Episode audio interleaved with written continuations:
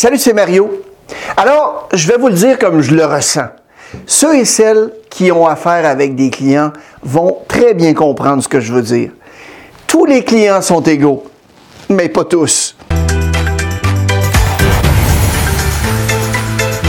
Autrement dit, je suis convaincu que, comme moi, vous voulez donner le meilleur service à vos clients et clientes, mais sérieux, certains et certaines d'entre eux ont quelque chose de, disons, différent.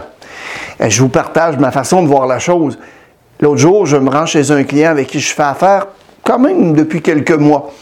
Donc, je connais pas mal toutes les personnes avec qui j'interagis par leur prénom. Et euh, lors de ma dernière visite, ça s'est passé comme suit. Hey, salut Étienne, et puis, t'as quoi comme projet de vacances? Bla, bla, bla, et moi qui écoute. Hey, salut Adèle, et puis ton mariage, comment ça s'est passé? Bla, bla, bla, et moi qui écoute. Bonjour Antoine, eh, raconte-moi tes vacances. Bla, bla, bla, et moi qui écoute. Hey Michel, comment ça va? Et puis, comment ça avance l'installation de ta piscine? Bla, bla, bla, bla, moi qui écoute. Je les écoutais un à un du mieux que je pouvais, parce que je sais que c'est important de poser la question, mais c'est aussi important d'écouter la réponse avec un grand intérêt. Même si personne ne m'a posé aucune question à mon sujet, je me suis juste avancé un petit peu. Quand quelqu'un était dans le bureau avec moi en disant que je m'étais rendu à des vacances au Mexique et que j'avais trouvé ça très... Et là, il m'a coupé la parole en s'excusant parce qu'il devait faire autre chose.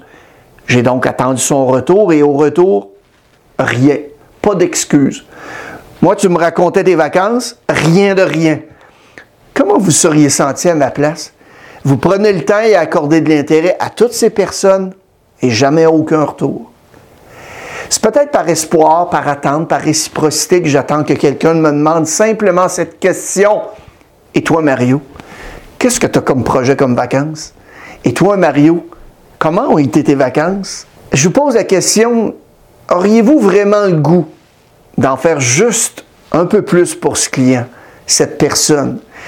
Je peux vous dire que ma réponse à moi, c'est non. Laisse-moi vous expliquer pourquoi avant. L'engagement, c'est le sentiment de comprendre et de partager les expériences et les émotions d'une autre personne. C'est pas toujours la première chose à laquelle les gens pensent quand ils examinent les compétences professionnelles, mais elles figurent de plus en plus souvent en tête de liste des ce qu'on appelle les soft skills, les compétences comportementales dont les managers et les dirigeants ont besoin. L'engagement devrait être intégré à l'ensemble de l'organisation.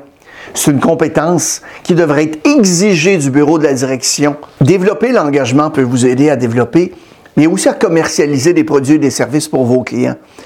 Observez comment les clients utilisent les produits et les services et les écouter parler des produits et des services dont ils ont besoin peut aussi faciliter l'émergence des idées.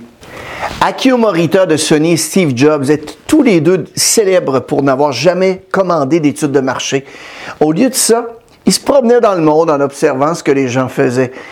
Ils se mettaient à la place de leurs clients. Au sein de l'entreprise, l'engagement facilite la gestion, la collaboration, en aidant à comprendre le point de vue de l'autre personne. En se mettant en fait à la place de quelqu'un d'autre, c'est beaucoup plus facile de trouver un compromis entre deux points de vue. De même, réfléchir à la façon dont les autres personnes aimeraient être traitées au travail peut aussi les rendre beaucoup plus productives. Alors, comment on fait pour développer l'engagement ou augmenter celle que vous avez déjà? Voici quelques suggestions. Écoutez les gens. Pas seulement leurs paroles, mais aussi leur expression faciale, leur langage corporel, et vraiment sans les interrompre. Et pendant que vous écoutez, soyez, s'il vous plaît, attentifs. Utilisez pas votre téléphone et regardez pas votre montre. Parlez aux gens, interrogez-les sur leur centre d'intérêt, leur motivation. Prêtez attention à ce qu'ils font et félicitez-les pour ce qu'ils font de bien. Encouragez-les aussi à exprimer leurs propres idées. Vous pourriez vous dire que c'est très bien pour les petites entreprises qui, en fait, peuvent se permettre de faire tout ça, mais je travaille pour une grande organisation et je vous dis, on n'a pas toujours le temps de s'occuper de ça. bullshit! Il n'y a absolument rien qui prouve que le fait d'être grand vous rendent automatiquement peu engagé et, peu empathique aussi. L'engagement, c'est certainement pas un problème d'échelle, mais plutôt une indication des priorités de la personne, de l'individu avec qui vous faites affaire. Vous voulez que les gens s'engagent vraiment? Commencez par leur demander. Et puis toi, Mario, merci beaucoup d'avoir regardé la vidéo et surtout, n'hésitez pas à la partager à vos connaissances. Abonnez-vous à notre chaîne si ce n'est pas déjà fait. On a toutes sortes de nouveaux trucs et stratégies qui sortent chaque semaine. Bon succès!